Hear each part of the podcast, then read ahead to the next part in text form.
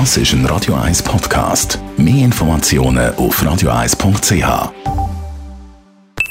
Die Morgenkolumne auf Radio 1 präsentiert vom Grand Casino Baden. Grand Casino Baden.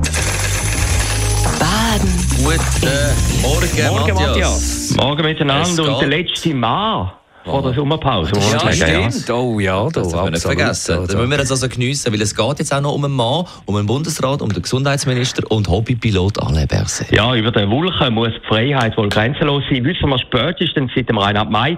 Aber eben nur so lange, bis die französische Luftwaffe nicht interveniert.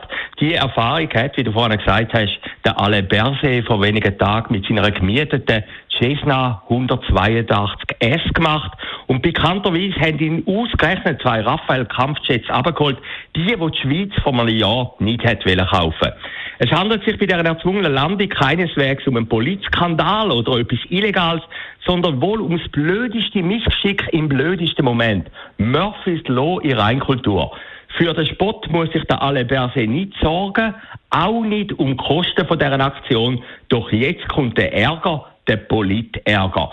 Für den Tagesanzeiger, wo während der Pandemie eigentlich immer per se freundlich berichtet hat, ist das Maß jetzt voll. Der Tagi fordert für den SP-Bundesrat in einem Kommentar lautstark einen Jobwechsel. Ausgerechnet der Tagi. Das ist erstaunlich und wäre noch vor einem halben Jahr, wo der Berse als Corona-General noch übers Wasser gelaufen und jede Kritik an ihm abprallt ist, völlig undenkbar gewesen.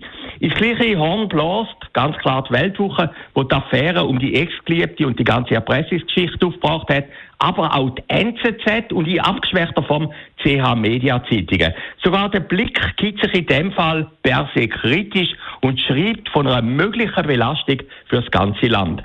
Das im Gegensatz zu den welschen Medien, wo die ganze Flugschicht nur eine Randnotiz ist. Das ist wirklich bemerkenswert, obwohl ich glaube, dass der Alain Berset auch das mehr oder weniger politisch überleben wird. Im nächsten Jahr wird er, wenn alles nach Plan läuft, zum zweiten Mal Bundespräsident und die Krönung wird er sich als der Popstar im Bundesrat bestimmt nicht entgehen lassen. Gefährlicher hegen könnte die ganze Untersuchung wegen Indiskretionen werden, wo sie im langjährigen Wegbegleiter und Pressesprecher Peter Launer beruflich den Kopf gekostet hat. Jetzt sollte gemäß dem heutigen Tag die Untersuchung sogar noch auf weitere Personen ausgeweitet werden. Die Untersuchungen dürften, gelinde ausgedrückt, dem Berset nicht gefallen.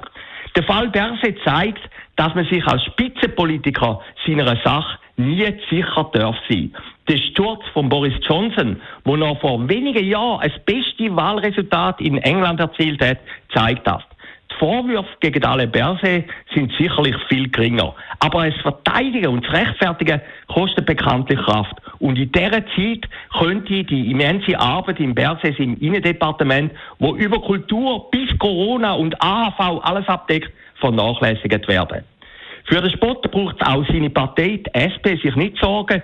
Im Notfall, so hat man schon können hören, könnte der Alain Berset als Attraktion beim Zürcher Seenachtsfest durchfliegen. Als Ersatz zum Feuerwerk, wo die Linken wollen abschaffen Die Morgenkolumne auf Radio 1. Matthias Ackeret ist das gewesen. Auch zum letzten Mal zu hören in der Sendung Shortlist heute Abend. Vor der Sommerpause. Nach der Sommerpause kommen wir selbstverständlich wieder zurück. Alain Berset, der Innenminister und Hobbypilot, sorgt in der Lob für Schlagzeilen. Selbstverständlich heute Abend das Thema.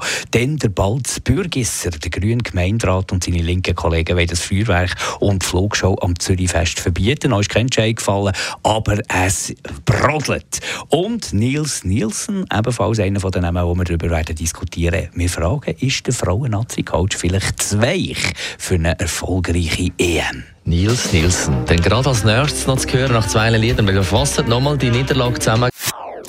Das ist ein Radio 1 Podcast. Mehr Informationen auf radio1.ch.